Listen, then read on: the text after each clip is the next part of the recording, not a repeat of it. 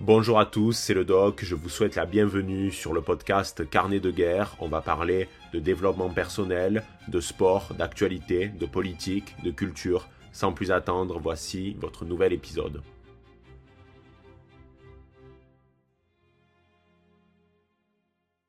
Eh bien, salut à tous, c'est le doc, j'espère que vous allez bien et on se donne rendez-vous aujourd'hui pour un nouvel épisode du podcast Carnet de guerre. Ça me fait très plaisir de vous retrouver les barons pour un épisode qui va être très chargé dans la mesure où je vais analyser trois actualités différentes mais qui partagent malgré tout un dénominateur commun. Il s'agit de la Coupe du Monde de rugby qui euh, se déroule actuellement dans notre pays. Alors je vais vous dévoiler le plan de match et le plan donc de cet épisode, mais avant je voulais faire une petite annonce très rapide euh, dans la mesure où je recherche des barons de la communauté qui souhaitent euh, participer au format SOS Doc. Alors c'était un format qui initialement était sur YouTube, mais que je souhaite également développer en format podcast. Alors qu'est-ce que c'est? Eh bien vous avez un problème et on dialogue ensemble afin de eh bien, trouver des solutions euh, pratiques et je vous donne des conseils euh, pragmatiques et surtout ça peut être utile pour des barons de la communauté qui n'osent pas parler par exemple à leurs proches de certains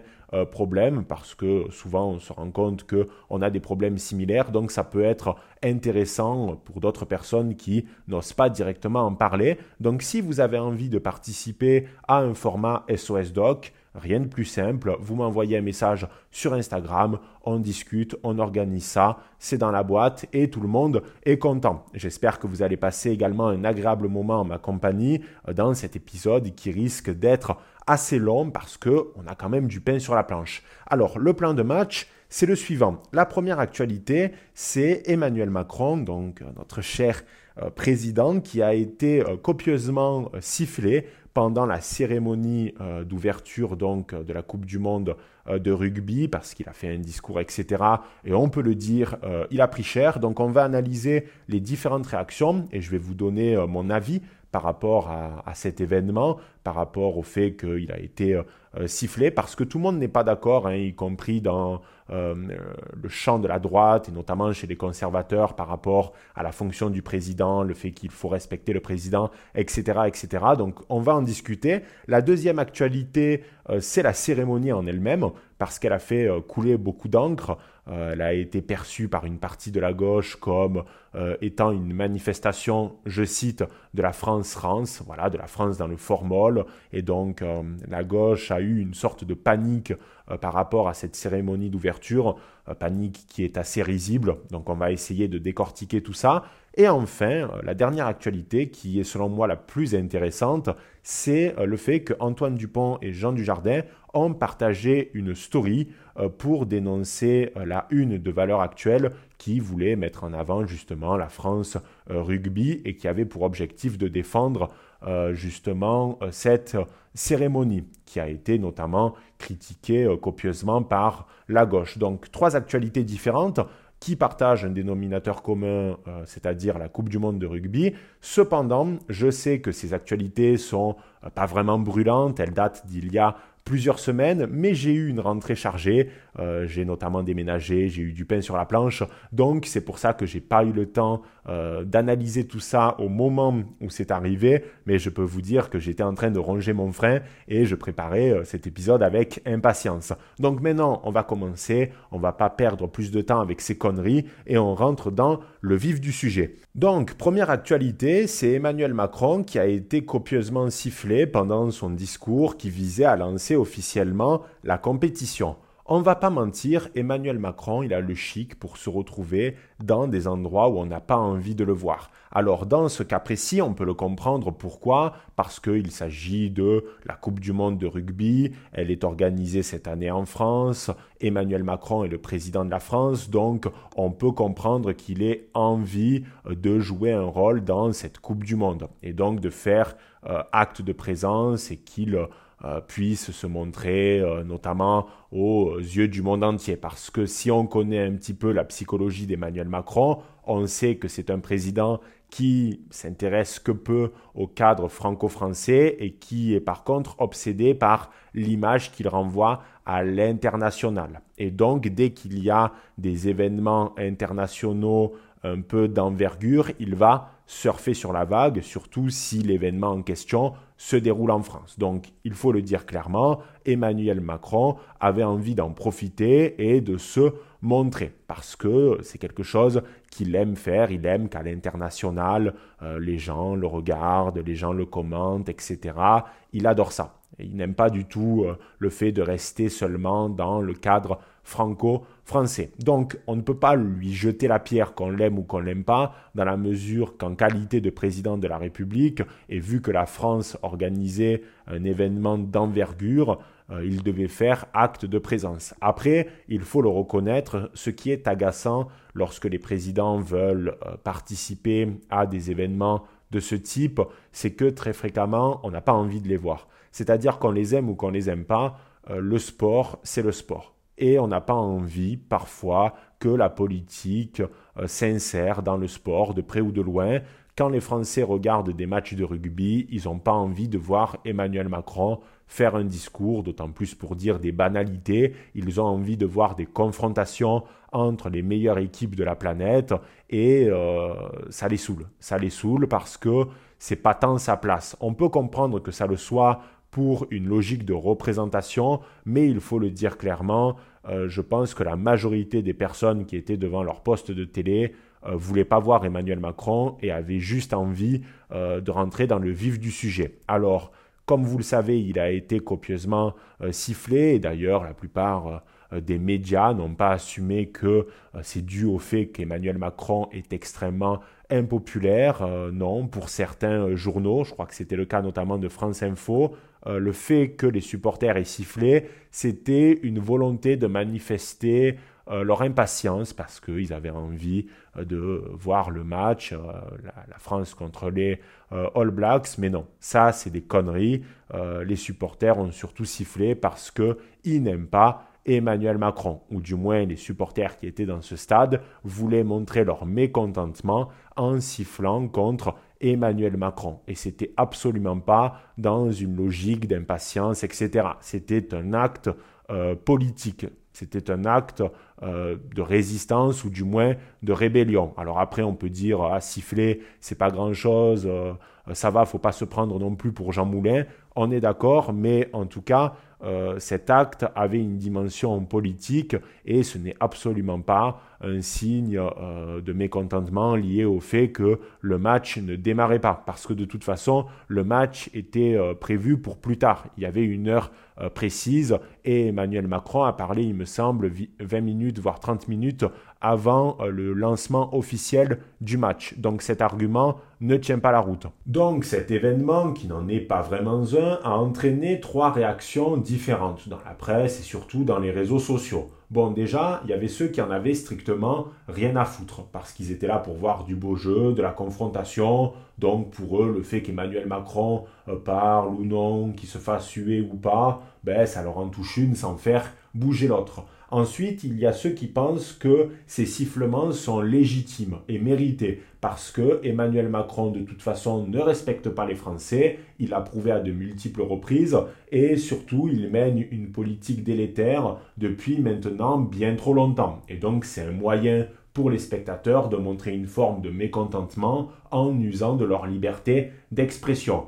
Et enfin, il y a une dernière catégorie qui dépasse même euh, les clivages politiques, puisqu'on retrouve habituellement des gens qui dénoncent Emmanuel Macron, mais qui pour une fois le soutiennent, parce que pour eux, ça ne se fait pas de siffler un président de la République en fonction, surtout pendant un discours qui est regardé euh, euh, dans le monde entier par des millions et des millions de téléspectateurs, parce que, je cite, c'est une notion que j'ai beaucoup retrouvée sur les réseaux sociaux, on ne lave pas son linge sale en public. C'est comme si vous invitiez euh, des amis et que soudainement, euh, à table, vous vous engueulez avec votre femme ou votre famille pour des raisons diverses et variées. Bref, ça la fout mal. Et donc, il faut toujours respecter la fonction pour eux, c'est ce qui prime, au regard des considérations politiques. Alors, moi, je vais vous le dire clairement, euh, je fais plutôt partie de la deuxième catégorie. C'est-à-dire que je pars du principe que déjà, le respect, ça se mérite. Euh, c'est bien beau d'avoir une fonction, c'est bien beau de réussir à devenir président de la République, mais encore faut-il être à la hauteur de ce titre, à la hauteur de cette fonction. Et je pense qu'Emmanuel Macron n'est pas digne d'être président de la République. Ce n'est pas parce qu'il a été élu démocratiquement qu'il mérite d'être président. Et surtout, il a prouvé tout un tas de fois qu'il ne respectait pas les Français. Alors après, on peut débattre de la question, est-ce que les Français méritent aujourd'hui le respect alors qu'ils votent euh, continuellement pour un président qui ne les respecte pas? Et je suis sûr que si Emmanuel Macron se représentait, euh, les Français revoteraient pour lui. Donc euh, là, on peut se poser la question. Mais toujours est-il, c'est que Emmanuel Macron ne respecte pas les, Français en règle générale et il mène en parallèle une politique délétère. Car pour moi, c'est bien beau de se cacher toujours derrière le respect de la fonction, mais avant de vouloir se faire respecter, il faut se poser une question. Est-ce qu'on respecte les gens autour de nous? Et je ne suis pas convaincu qu'Emmanuel Macron, au regard des décisions politiques qu'il prend, il respecte les Français parce que la politique que mène Emmanuel Macron a un impact extrêmement néfaste sur le quotidien de millions et de millions de Français. Et je trouve que le fait qu'il se fasse siffler lors d'un discours, c'est bien peu par rapport aux conséquences des politiques d'Emmanuel Macron. Il faut quand même le prendre en considération, c'est-à-dire qu'il n'y a pas eu d'atteinte à son intégrité physique. Ce sont juste quelques sifflets pendant un discours il va s'en remettre et je pense d'ailleurs qu'il s'en est remis assez facilement. Il faut comprendre que au bout d'un moment, la soumission, elle a ses limites. Oui, pour le respect de l'institution, mais quand à un moment donné un homme ne vous respecte pas, même s'il a un titre qui normalement mérite le respect, etc., il faut savoir dire que l'on n'est pas d'accord avec une politique menée. Il faut savoir dire qu'une politique est merdique. Et c'était euh, l'expression euh, en quelque sorte des spectateurs en sifflant le président. C'est ce qu'ils ont voulu dire, ils ont voulu montrer une forme de mécontentement. D'ailleurs, il faut prendre en considération le fait que Imaginez les spectateurs qui étaient sur place. Habituellement, ils voient Emmanuel Macron à travers le prisme de la télé. Il y a une distance. Donc, moi, j'applaudis. Euh, j'applaudis pour le coup les spectateurs qui ont décidé de siffler Emmanuel Macron parce qu'ils euh, ont porté leur baloche et ils ont décidé de montrer leur mécontentement par le biais de la liberté d'expression, car ils ont le droit en démocratie, normalement, même si on est dans des euh, post-démocraties, on a le droit de pouvoir dire qu'une politique est merdique et on peut le faire par le biais de siffler pendant un discours. Moi, ça ne me choque pas et je, mets complètement de côté, vous savez, cette notion de oui, mais il faut respecter systématiquement le président. Non, parce que le respect, ça se mérite. Si au quotidien, vous voulez être respecté par les gens autour de vous, même si vous avez des fonctions importantes, euh, si vous êtes par exemple chef d'entreprise, euh, si vous avez une fonction bien précise euh, dans l'organigramme, etc., si vous ne respectez pas les gens autour de vous, un minimum, eh bien, vous n'aurez pas de respect en parallèle. Et c'est très bien comme ça, parce que le respect, ça se mérite,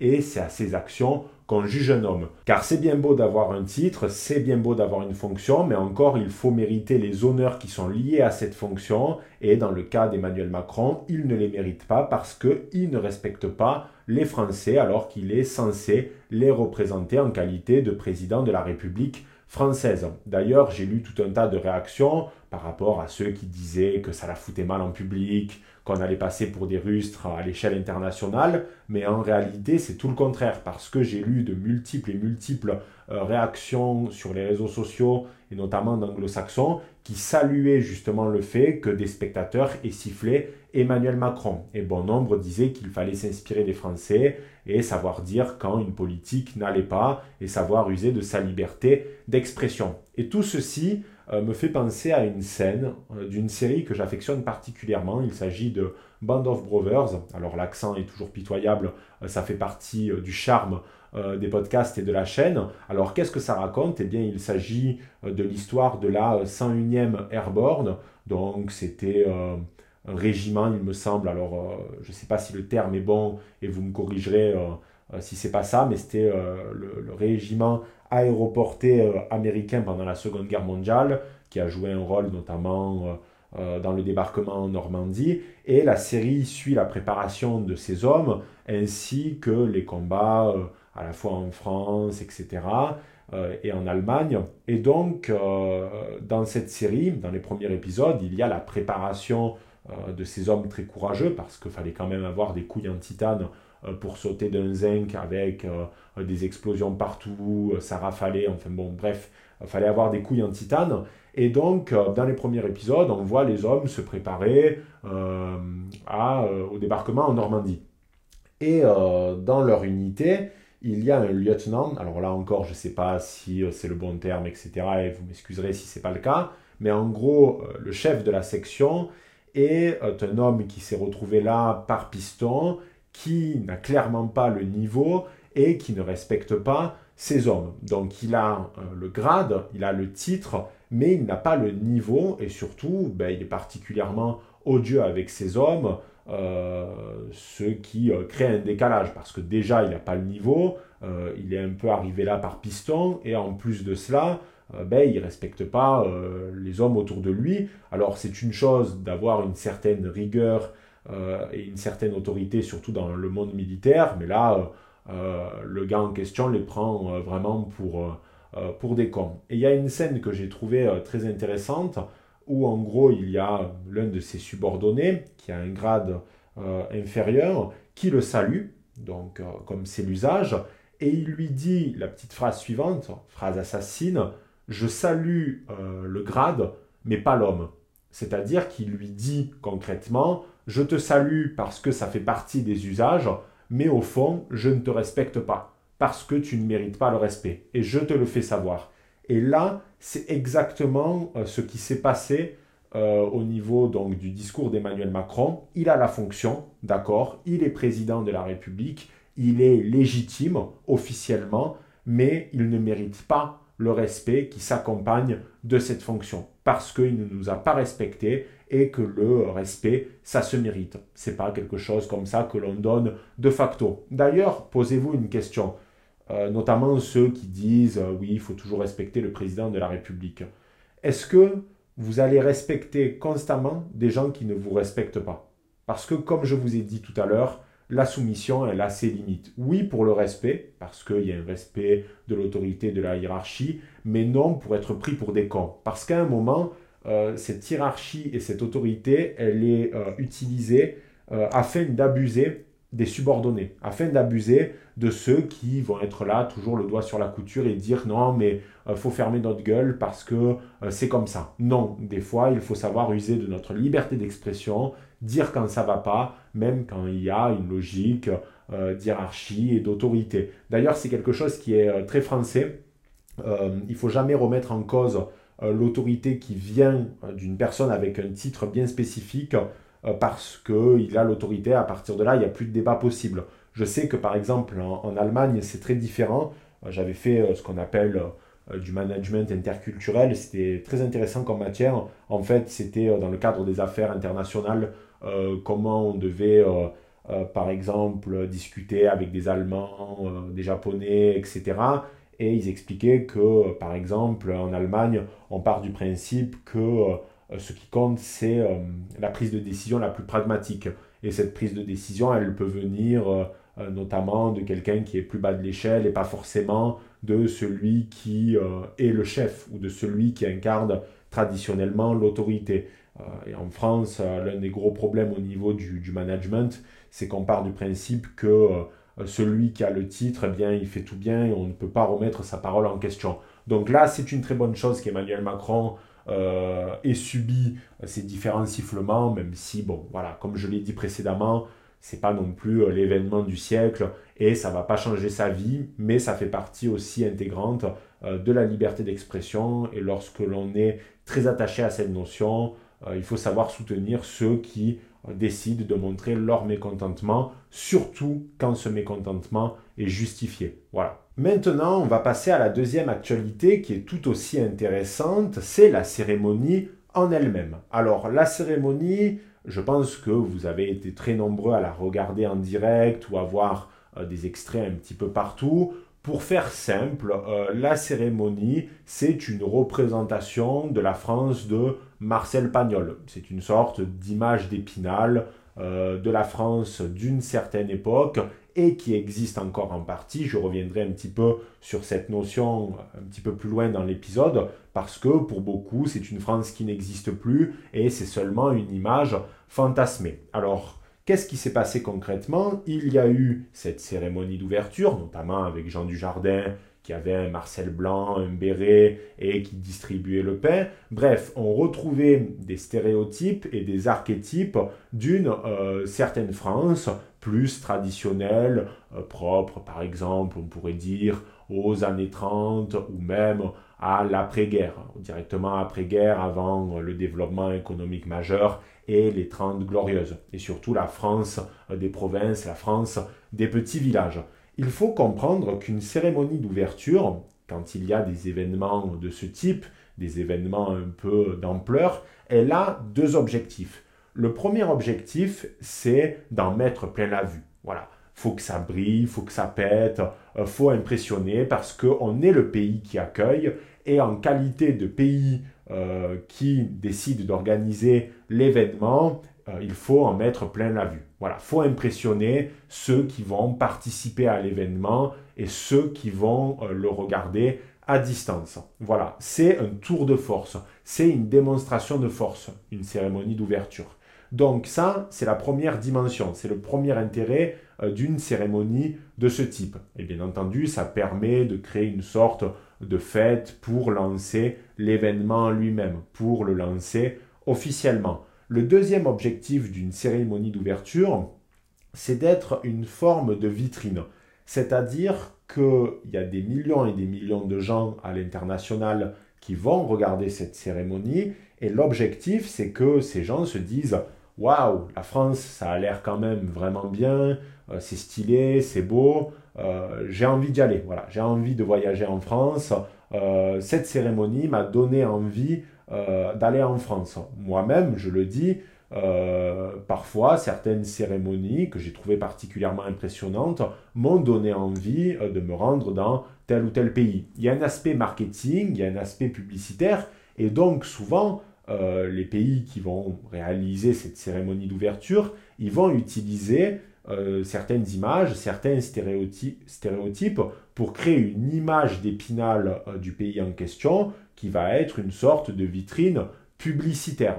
Ça, euh, ce, sont, enfin, ce sont les deux objectifs euh, d'une cérémonie d'ouverture par rapport à un événement d'ampleur de la sorte. Et par exemple, si on prend d'autres cérémonies qui ont eu lieu euh, pour d'autres événements, comme par exemple les JO de Londres en 2012, il me semble, et la Coupe du Monde de rugby au Japon, on retrouve là encore des archétypes qui sont propres à ces deux pays, c'est-à-dire des stéréotypes. Par exemple, pour le Royaume-Uni, euh, il y a eu une cérémonie particulièrement marquante où il y avait euh, la reine qui s'était mise en scène avec James Bond, il y avait également Mr. Bean, etc., etc. Bien entendu qu'on ne peut pas résumer le Royaume-Uni et son histoire particulièrement riche seulement avec ces trois entités. Mais ce sont trois figures, donc la reine, James Bond et Mr. Bean, qui sont connues internationalement à l'étranger euh, pour représenter le Royaume-Uni. Et donc, c'est une image, c'est un stéréotype, et ça va parler au plus grand nombre. Donc, le choix qui a été fait euh, pour cette cérémonie d'ouverture, c'était de mettre en avant, en avant pardon, cette France euh, à la Marcel Pagnol, euh, cette France des provinces plus traditionnelle avec le béret, le pain, et qui est d'ailleurs des stéréotypes qui sont très présents et très ancrés à l'étranger. Euh, quand je me suis rendu aux États-Unis euh, euh, cet été, j'ai discuté avec des Américains et souvent ce qui ressortait, ben, c'était les mêmes stéréotypes, c'est-à-dire le béret, la, la, baguette, le Marcel, la moustache, le t-shirt à rayures, enfin la marinière, et ce genre de conneries. Bien entendu qu'on sait qu'en tant que Français, notre pays ne se résume pas à ça, mais ça fait partie des stéréotypes, et on a tous des stéréotypes définis par rapport à des pays précis. Si vous pensez par exemple au Japon, vous allez euh, penser très souvent aux samouraïs, au côté traditionnel, euh, à Tokyo, la ville qui bouge beaucoup, euh, aux salles d'arcade, etc., etc. Et c'est après en visitant ces pays qu'on se rend compte que c'est plus compliqué que cela. C'est ce que je vous avais expliqué par rapport à mon retour du Japon. Quand je suis allé au Japon, j'avais une image bien précise qui était véhiculée par ces stéréotypes. Et quand je suis arrivé sur place, j'ai vu un décalage. Mais c'est pas grave. C'est pas une mauvaise surprise. Ça fait partie du jeu. Ça fait partie d'une sorte de jeu publicitaire, ça fait partie d'une image marketing qui vise à mettre en avant les caractéristiques d'un pays. D'autant plus que quand on connaît l'univers rugby, on n'est pas très étonné du choix de la fédération. Alors je ne sais pas qui c'est qui décide exactement du spectacle, je pense que c'est quand même la fédération qui a dû pas mal donner son accord pour telle ou telle chose. Quand on connaît euh, le milieu rugby, on sait que c'est un milieu très franchouillard euh, de la province, avec cet aspect euh, très festif, cet aspect aussi populaire en quelque sorte, qui est propre à ce qui a été véhiculé pendant cette cérémonie. Et donc, ce que j'ai trouvé risible, c'est les réactions à gauche. j'ai vu notamment la une, il me semble, de Libération, qui a titré ça euh, sous la forme La France euh, rance, et surtout il y a eu une véritable panique, c'est-à-dire que certains étaient totalement offusqués par rapport au fait que la fédération de rugby euh, française, ou du moins qu'il ait été décidé de réaliser la cérémonie d'ouverture avec ce cahier des charges. Alors que quand on connaît l'univers rugby, ben, c'est pas déconnant. Attention, parce que j'en vois déjà certains dire mais le doc, euh, le rugby c'est pas que ça. Oui, d'accord, c'est pas que ça, mais quand vous connaissez un peu le rugby de province, et j'ai des tas d'amis qui font euh, du rugby, euh, ben, parfois les matchs, ça cet aspect très franchouillard, très festif, très populaire qui est propre à la province. C'est-à-dire que même si le rugby c'est un sport qui est pratiqué en ville, c'est aussi un sport qui a un gros maillage euh, territorial au niveau euh, des provinces. Et on retrouve certains euh, éléments qui ont été mis en avant pendant la cérémonie dans l'univers du rugby, parce que le rugby, ça a aussi une identité régionale assez forte par rapport au sud, etc. On ne va pas revenir dessus, mais si vous voulez, j'ai eu l'impression, en voyant les réactions, que certains découvraient l'univers rugby. Alors bien sûr, on ne peut pas résumer le rugby exclusivement à ça, mais c'est pas étonnant. C'est-à-dire qu'en voyant la cérémonie, on n'a pas l'impression qu'il y a un énorme décalage entre ce que représente le rugby et ce qui a été montré à l'écran. Ensuite, j'ai vu beaucoup de réactions, donc euh, souvent de la gauche, même quasi exclusivement d'une partie de la gauche, par rapport au fait que ce qui était montré n'existait pas ou que du moins ça n'a jamais existé. Ben, je suis désolé de le dire là encore, mais euh, par exemple, j'habite dans, euh, les Cévennes, euh, au nord de Montpellier, et je peux vous garantir qu'il y a encore des villages qui sont extrêmement traditionnels, c'est-à-dire qu'on est dans la logique de la France des clochers, avec des gens qui sont habillés d'une certaine manière, avec une véritable cohésion communautaire, avec euh, le médecin de campagne, euh, le boulanger traditionnel qui est là de génération en génération, le boucher qui se trouve juste à côté. Il y en a très peu des villages comme ça. C'est en voie de disparition. C'est une minorité aujourd'hui en France. Mais ça existe. Ça existe. C'est-à-dire que la France, c'est pas seulement euh, la France citadine avec Paris, Lyon, Marseille. C'est bien plus que ça. Et quand on va dans des coins reculés en province, eh bien, on retrouve euh, des images que l'on a pu voir, par exemple, pendant euh, la cérémonie. C'est-à-dire qu'il y a encore des coins de France qui conservent en effet cette image d'épinal. Et à la fin, le stéréotype n'en est plus vraiment un, puisque ça existe. Et certains sont persuadés que ça n'existe pas. Alors que pourtant, moi, je le vois pas au quotidien parce que maintenant je suis plus euh, toujours dans ma terre natale. Euh, j'ai eu beaucoup, beaucoup bougé à Lyon, etc. Mais quand je rentre chez moi dans le sud, euh, ben c'est assez fréquent. Et il y a des tas de villages qui n'ont pas encore été submergés par les limites, par les failles de la mondialisation. Pas encore. Et il y a des villages qui vivent encore en France d'une manière très traditionnelle. Ils vivent pas comme au Moyen Âge, on s'entend bien, mais qui sont suspendus dans le temps. Et c'est une très bonne chose. Et moi, euh, je prends grand plaisir à me rendre dans ces villages, qui se trouvent d'ailleurs juste à côté euh, de chez moi, parce que ce sont des endroits où il fait bon vivre. Et pour certains, on dirait que ça relève presque de la fiction. Ce que je peux comprendre, parce que euh, c'est tellement pas ce que l'on voit au quotidien quand on habite dans certains endroits de France, c'est sûr que par exemple, si vous habitez dans la banlieue parisienne ou en plein cœur de Paris, euh, vous n'allez pas voir cette France souvent. mais pourtant, elle existe. Et le nier, ben, c'est pas connaître la France.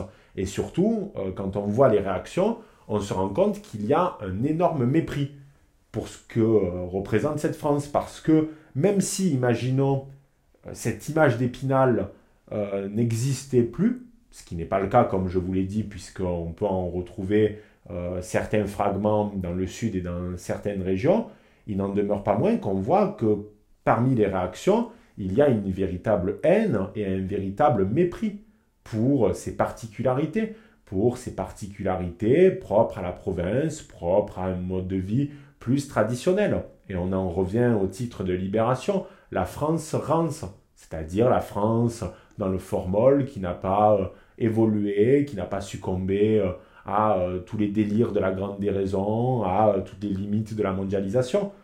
Alors, c'est quoi le but? Il faut faire systématiquement des cérémonies qui mettent en avant une forme de France post-moderne, une France qui cause tous les cahiers des charges du score ESG Non, c'est pas le cas. Il y a aussi une liberté au niveau du choix de la fédération de décider de mettre en avant cette France-là, même si cette France est très minoritaire, même si cette France va peut-être disparaître dans les années à venir, eh bien, malgré tout, la fédération a le droit de mettre en avant cette dernière. Et comme je vous ai dit, ça participe à l'image d'Épinal euh, et ça participe à une forme de publicité pour que des gens après euh, viennent en France. Alors par contre, il y a une critique qui est légitime et qui est audible, c'est de dire, euh, par exemple, c'est bien beau de mettre en avant cette France qui n'existe presque plus, et en même temps de ne pas la défendre quand il faut la défendre. C'est-à-dire qu'au final, ce qui est triste, c'est que cette France, elle devient une sorte de produit marketing, elle rentre dans une logique de spectacle et il n'y a pas une volonté euh, de conservation. C'est presque comme si elle était déjà morte, comme si c'était un artefact et qu'on était en train de l'agiter comme ça pour dire aux gens, aux Japonais ou aux Chinois, venez en France, il y a des mecs avec des bérets, alors qu'ils ne verront pas ça euh, dans leur grande majorité parce qu'ils vont se cantonner à Paris ou dans les grandes villes, et surtout parce que ce sont des endroits bien ciblés euh, qui font partie de l'arrière-pays, et ce sont des endroits où limite, euh, eh bien, il y a un désintérêt total, il y a un désintérêt pour une partie de la population et des élites, et surtout il y a une forme de mépris, mépris que l'on peut retrouver avec la une de Libération. Donc ça, on peut le critiquer par contre, on peut critiquer le fait que à la fin, euh, cette France-là devienne euh, juste une image d'épinal qui a un but exclusivement marketing et une sorte de schizophrénie entre le fait qu'on a envie de la mettre en avant euh, en guise de, publicité géante, mais que de l'autre côté, on ne fait rien pour la défendre politiquement, économiquement ou même symboliquement. Alors après, on peut dire oui, mais c'est une volonté symbolique de la mettre en avant, de la faire vivre quand même. Euh, c'est vrai, mais on peut voir ça aussi dans un sens inverse, comme si c'était euh, les fragments d'une France qui n'existait plus et une sorte de barreau d'honneur ultime. Donc désormais, nous arrivons bientôt à la fin de cet épisode. Il convient d'analyser l'ultime euh, actualité qui est liée à cette Coupe du Monde de rugby. Je veux bien sûr parler des réactions d'Antoine Dupont et de Jean Dujardin, par rapport à la une de valeur actuelle qui s'intitule La France Rugby. Donc comme je l'ai souligné précédemment, la cérémonie d'ouverture a fait couler beaucoup d'encre et il y a eu de nombreux journaux de gauche qui ont tiré à boulet rouge sur euh, cette cérémonie en dénonçant euh, les partis pris, en dénonçant le fait que c'était la France-France, la France euh, du formol, d'extrême droite, bon bref, etc., etc. Et donc, en parallèle, dans la logique habituelle de l'ami et de l'ennemi politique, il y a des journaux de droite, comme par exemple Le Figaro ou Valeurs Actuelles, qui ont décidé justement de prendre le contre-pied de tout ça et de défendre les choix qui ont été effectués pour cette cérémonie d'ouverture. Donc le Figaro euh, a réalisé tout un tas d'articles, notamment dans euh, sa section opinion, qui est le Figaro Vox, qui vise justement à, euh, donner l'avis à tout un tas de, ben, d'écrivains, d'essayistes sur un sujet déterminé. Donc il y a eu pas mal d'articles sur cette cérémonie d'ouverture, des articles positifs qui visaient à défendre la cérémonie et à critiquer euh, la réaction de, la gauche. Et dans ce mouvement-là, Valeur Actuelle a décidé de réaliser une une qui mettait en valeur cette France rugby. Et sur cette dernière, il est possible de voir Antoine Dupont, forcément, puisqu'il a un rôle majeur dans l'équipe de France de rugby, et Jean Dujardin, puisqu'il a joué lui aussi un rôle dans la cérémonie d'ouverture. Jusque-là, rien de neuf sous le soleil, puisque de toute façon, la Coupe du Monde de rugby est un événement majeur avec une portée internationale, donc c'est normal que les journaux, les magazines fassent des sujets sur la Coupe du Monde. Et toujours, euh, lorsqu'il y a des articles, des papiers sur des sujets comme ça, il y a un angle. Et cet angle, il peut être politique ou du moins métapolitique. Et c'est ce qui a été fait à gauche, notamment avec euh, cette France-Rance, et c'est ce qui a été fait à droite avec la France euh, rugby. Donc on voit toujours cette logique de confrontation, cette guerre euh, culturelle, cette guerre métapolitique entre la gauche et la droite qui s'exerce par le biais de la liberté de la presse. Donc les journaux ont le droit euh, d'avoir une opinion et d'avoir un angle par rapport à une actualité qui a une certaine résonance. Et là, soudainement, Valeur Actuelle décide de faire cette une pour défendre euh, la France rugby. Et il y a Antoine Dupont qui euh, fait une story sur Instagram. Et dans cette dernière, on peut voir la couverture de Valeur Actuelle, avec cependant un petit détail extrêmement important, c'est le fait qu'Antoine Dupont a gommé euh, le titre du, magazine. Il a gommé euh, Valeur Actuelle, mais on voit par contre le reste de la une. Et il explique en substance, alors j'ai pas la une sous les yeux, mais euh, c'est l'idée, on ne partage pas les mêmes valeurs, pas de récupération politique. On sait très bien que Antoine Dupont n'est pas une personnalité qui se situe à droite sur l'échiquier euh, politique, ou du moins sur les idées de valeur actuelle, dans la mesure où il avait appelé à voter pour Emmanuel Macron à l'entre-deux tours dans euh, le duel avec euh, Le Pen. Et de toute façon, Antoine Dupont a le droit d'avoir son opinion, bien entendu. Mais là, il disait frontalement qu'il ne voulait pas de récupération politique par rapport à la Coupe du Monde de rugby. Donc déjà, il a fait le choix de réagir à la une de valeur actuelle et pas aux nombreuses unes qui ont été effectuées auparavant par une partie de la gauche qui pourtant euh, désinguaient totalement euh, le rugby et euh, la cérémonie. Et là, il y a Jean Dujardin, qui pourtant avait des prises de, position que l'on pouvait vulgairement placer à droite de l'échiquier politique, qui a repartagé la story de, de, Antoine Dupont avec le même message, pas de récupération, n'a pas les mêmes valeurs, etc., etc. Bon, on va analyser tout ça. Déjà, je vais faire l'avocat du diable 5 euh, minutes. Euh, l'avocat donc d'Antoine Dupont et de Jean Dujardin. Profitez-en parce que ça ne va pas euh, durer longtemps parce qu'il y a beaucoup de critiques à émettre par la suite. Je peux comprendre qu'on ait une opinion, que cette opinion soit différente forcément de certains journaux et que l'on n'ait pas, spécialement envie, pardon, d'être sur la une d'un journal euh, que l'on n'aime pas. Voilà, ça on peut le comprendre et ils ont le droit d'user de leur liberté d'expression pour dire qu'ils ne sont pas d'accord avec les idées qui sont avancées par euh, euh, valeur actuelle et surtout valeur actuelle en substance parce qu'ils n'ont pas réagi par exemple à des, articles du Figaro, etc. Donc c'était vraiment ciblé pour euh, valeur actuelle qui a été sur la ligne plutôt zémouriste pendant euh, la, campagne présidentielle. Donc c'était vraiment sur, euh, sur valeur actuelle, hein. c'était pas sur, sur autre chose. Donc ils ont le droit de dire qu'ils ne sont pas d'accord avec les idées de valeur actuelle, donc il n'y a pas de problème là-dessus. J'enlève ma robe d'avocat du diable pour leur cas parce que en réalité j'ai trouvé cette réaction assez euh, pathétique et là encore disproportionné. Et je vais m'expliquer. Tout d'abord, euh, comme je l'ai dit précédemment, tout ceci relève de la liberté de la presse. C'est-à-dire que valeurs actuelles, comme Libération, comme Le Figaro, comme Le Monde, ont le droit de faire des unes, ont le droit de faire des sujets euh, sur la Coupe du Monde de rugby, qui est un événement majeur avec une portée internationale, et d'ailleurs ça dépasse même nos journaux nationaux, puisqu'il y a eu euh, beaucoup d'articles de presse à l'étranger, notamment en Angleterre, par rapport à la Coupe du Monde de rugby et par rapport aux différentes réactions euh, qu'a suscité euh, la, la, cérémonie d'ouverture. Donc, dans la logique de la liberté de la presse, il est tout à fait normal qu'un journal décide de s'emparer d'un sujet et d'orienter ce sujet avec un angle métapolitique. Déjà, je trouve qu'il y a un problème de sémantique dans le choix de leurs phrases, pas de récupération politique, parce que selon moi, une récupération politique, c'est lorsqu'un homme politique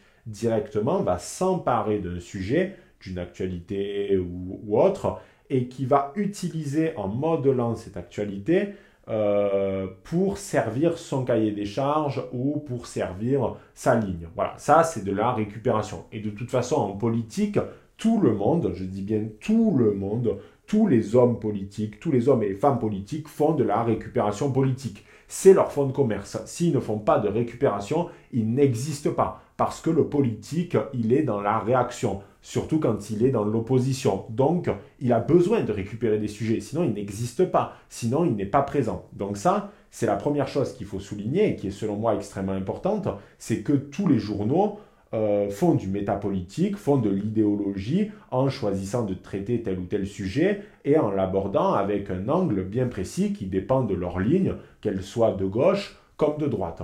Donc déjà, Valeur Actuelle avait le droit de faire un sujet orienté politiquement par rapport à la Coupe du Monde de rugby.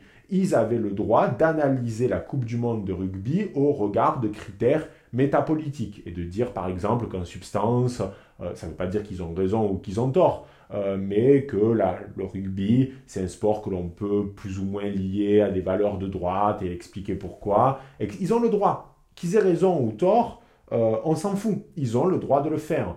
Comme, même si ça nous agace profondément, Libération a le droit de dire que la cérémonie était rance et que ça sentait le formol. Oui, c'est agaçant quand on a des idées autres, mais il faut les combattre euh, justement en faisant des podcasts, etc., en expliquant pourquoi ils disent de la merde, mais euh, ça sert à rien d'être dans une surréaction et de venir pleurnicher, parce qu'ils ont le droit de le faire, et si nous-mêmes on veut avoir cette liberté d'expression, il faut la laisser aux autres, parce que euh, c'est comme ça.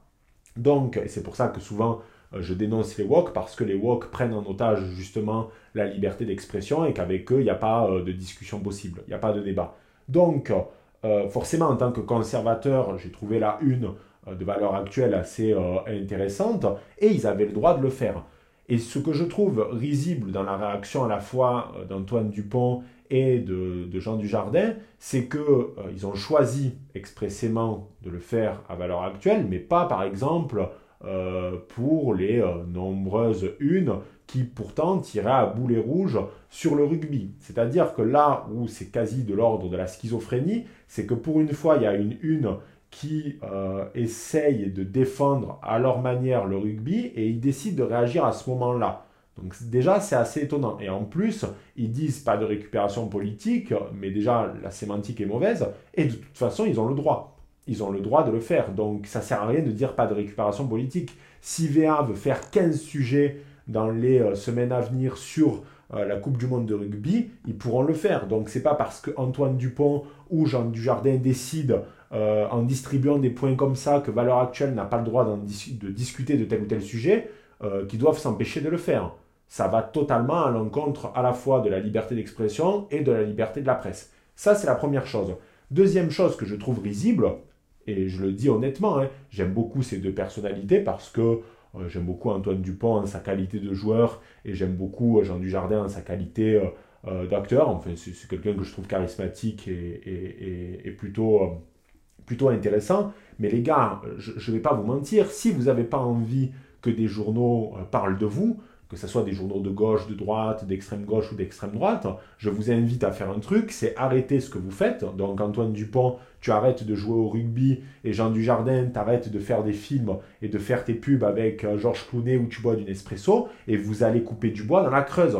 Parce que si t'as pas envie que des journaux parlent de toi, ben ne deviens pas une personnalité publique en fait. Quand tu décides d'être une personnalité publique, tu acceptes forcément de facto d'être euh, sous le feu des projecteurs et que les gens eh bien, puissent euh, critiquer, commenter ce que tu vas faire. Et tu auras beau faire des stories pour pleurnicher, pas de récupération politique, ben non, ça marche pas comme ça la vie mon grand. Et je comprends pas que, que, des gars intelligents comme ça, ou du moins qui, euh, qui, qui, font partie d'un univers où ils savent qu'ils sont mis en avant, ne le comprennent pas. Enfin, Jean Dujardin, excuse-moi, parce que je t'aime beaucoup, mais à un moment donné, il faut parler viril. À quel moment tu crois que mettre une story euh, où il va y avoir marqué euh, pas de récupération politique, ça va empêcher des journaux de parler de toi dans ce cas-là, si tu veux que des journaux ne parlent pas de toi, notamment des journaux de droite, ben, tu arrêtes ton métier, tu fais un communiqué où tu dis que tu en as marre de la vie d'acteur, euh, tu en as marre de faire des pubs pour Nespresso, et tu vas couper du bois dans la Creuse, ou tu vas pêcher la truite à Saint-Pétouli-les-Oies. Parce que c'est ridicule. C'est une posture qui est totalement risible.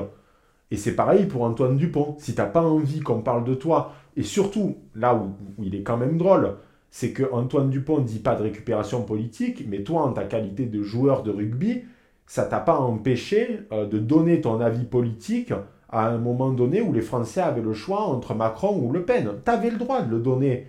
Mais comme euh, Valeur Actuelle a le droit de donner son putain d'avis par rapport à ce que représente la Coupe du Monde de rugby. Donc à un moment donné, les gars, soyez cohérents.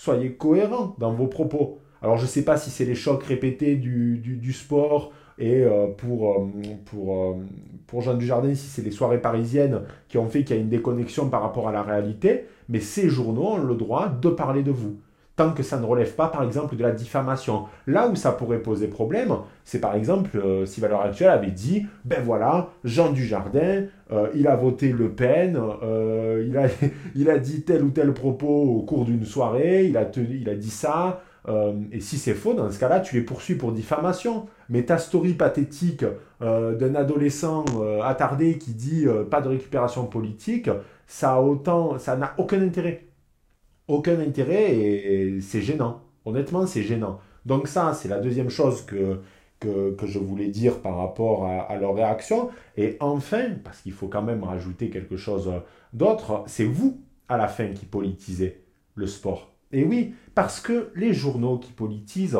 c'est normal. Ils font leur beurre, ils veulent mettre du beurre dans des épinards, donc ils veulent vendre. Ils veulent vendre, donc ils vont utiliser des biais idéologiques pour plaire à leur, à leur, lecteurs, et c'est tout. On ne on, va pas atteindre plus de journalistes. C'est pas comme si on allait atteindre des journalistes qui raisonnent maintenant. Non, ils doivent vendre du papier. Donc forcément, ils vont vendre du papier au regard euh, des gens qui les suivent pour des considérations idéologiques. Donc rien de neuf sous le soleil. Mais c'est vous, en réalité, qui politisez le rugby. Pourquoi? Parce que à partir du moment où tu choisis l'heure actuelle comme celui qui va être le bouc émissaire pour tout le monde, tu dis en substance, on ne partage pas les valeurs euh, de, valeurs actuelles, sans euh, mauvais jeu de mots. Euh, et donc, en fait, en choisissant directement valeur actuelle, vous dites en substance, bon, on n'est pas de droite, ou du moins on n'appartient pas à cette droite-là, et presque les gens de cette droite-là sont indésirables. C'est-à-dire que vous faites une classification, vous faites un jugement moral. Mais le problème, c'est que Antoine Dupont et Jean Dujardin, il est fort probable que de nombreuses personnes qui partagent les idées euh, de valeur actuelle aiment aussi profondément le rugby. Donc, qu'est-ce qu'on en fait de ces gens-là? Ils sont marqués d'une forme de saut, ils ne méritent pas d'être des vrais fans de rugby parce que c'est comme s'ils avaient la lèpre. C'est complètement con. En fait, c'est vous qui êtes en train de politiser le sport en faisant des choix politiques, en distribuant les bons et les mauvais points. Et ça, excuse-moi, Jean Dujardin, je sais que tu écouteras pas ça, mais euh, quand ensuite tu fais une story pour dire à Clémentine Autain, parce que Clémentine Autain a fait un tweet pour dire Ouais, vas-y, Jean Dujardin, défonce-les, VA, t'as bien raison. T'as fait une sorte de story en disant Pas de récupération, de récupération. C'est risible. Parce que c'est trop tard. Maintenant, tu as mis le doigt dans l'engrenage. C'est à VA que tu as frappé en premier. C'est VA que tu as frappé en premier. Donc forcément, maintenant, on sait que tu ne veux pas être affilié de près ou de loin avec ces gens-là. Par contre, on ne t'entend pas pour Libération. Là où ça aurait été plus intéressant, c'est si, sans mauvais jeu de mots, vous étiez resté au-dessus de la mêlée. C'est-à-dire, le sport n'est pas politique, même si ça, bien sûr, c'est sujet à débat, mais du moins, on ne veut pas prendre position. Et comment on ne prend pas position? C'est très simple, c'est en étant neutre. et en ne faisant pas des stories pour dire tel bon point, tel mauvais point, etc. Ou alors, ça aurait été intéressant, éventuellement, même si j'aurais trouvé ça encore complètement con, de faire une story pour dire, bon ben voilà, il y a eu beaucoup de réactions dans la presse, à la fois de la gauche et de la droite, s'il vous plaît, on n'aimerait pas de récupération politique, c'est-à-dire euh, de ne pas cibler. Et en ciblant, vous faites de la politique et c'est vous qui politisez le sport. Et d'ailleurs, euh, autre move complètement con avec cette décision de faire des, des, stories, euh, c'est que, en fait, vous avez créé un effet Barbara Streisand. Vous avez fait de la pub pour VA. Enfin, je sais pas, quand à un moment donné, tu n'aimes pas quelqu'un ou tu n'aimes pas une entité, euh, qui a parlé sur toi, etc., tu lui fais pas sa putain de pub. C'est quoi ce comportement? Tu fais sa pub. Il est, il est fort probable que des gens qui n'ont pas entendu parler de VA euh, ont compris que ça existait et ont pu être potentiellement intéressés avec vos partages de story. Et, excusez-moi, mais le fait de gommer euh, le nom VA, ça sert à rien. Ça sert à rien. Tout le monde a compris que c'était VA parce que les articles de presse ont repris le truc après, les politiques aussi. Donc, vous avez créé un effet euh, Barbara Streisand. Alors après, peut-être que c'était dans une logique euh, de montrer une forme de supériorité morale, en mode nous, on ne pense pas comme ça. Mais je pense que c'est raté. Je pense que c'est raté et que euh, ce genre de move politique ça fait que bien il y a des gens qui peuvent se détourner après euh, de vous. Et surtout il y a, moi je m'en fous par exemple. Je m'en fous parce que j'ai mes idées. Euh, j'aime bien toujours Jean Dujardin et euh, Antoine Dupont, ça va strictement rien changer. Ils ont le droit d'avoir leurs idées politiques, ils ont le droit de dire qu'ils sont pas d'accord, mais j'ai le droit aussi de dire que c'est complètement con. Et surtout, il y a des gens qui peuvent se sentir au bout d'un moment aussi un petit peu ostracisés, c'est-à-dire que les gens qui partagent les idées de VA ou qui lisent VA, et qui sont des individus pour la plupart tout à fait équilibrés, ils en ont peut-être marre aussi d'être toujours discriminés, d'être toujours montrés du doigt, comme s'ils avaient la lèpre. C'est-à-dire que bientôt, les lecteurs de VA, euh, ils vont devoir rentrer dans des villes avec des cloches euh, pour prévenir la population, attention, je lis l'heure actuelle. Ça va, il faut, vraiment se, détendre la nouille au bout d'un moment. Donc, euh, voilà ce que je voulais dire par rapport à ces trois actualités qui sont intéressantes, toutes liées à la Coupe du Monde de, rugby. Désolé si j'ai été un peu... si j'ai un peu parlé viril à la fin de, ce podcast, mais il faut dire les choses au bout d'un moment. Il faut dire les choses euh, parce que faut aussi être cohérent. Voilà, il faut aussi être cohérent euh, dans ses propos et dans ses prises de position. Euh, voilà les barons, j'espère que cet épisode vous aura plu. Comme d'habitude, les 5 étoiles, comme dans GTA, vous mettez 5 petites étoiles pour le podcast, petit commentaire si vous pouvez. Vous faites écouter le podcast à vos proches. Euh, vous partagez en story, je partagerai systématiquement en story euh, ceux qui partagent et, euh, et, je vous remercie les barons. J'ai passé un très bon moment en votre compagnie, même si c'est unilatéral puisque je ne vous écoute pas, mais je vous entends pas. Et je vous dis à très vite pour un prochain épisode des carnets de guerre. C'était le doc. Ciao les barons.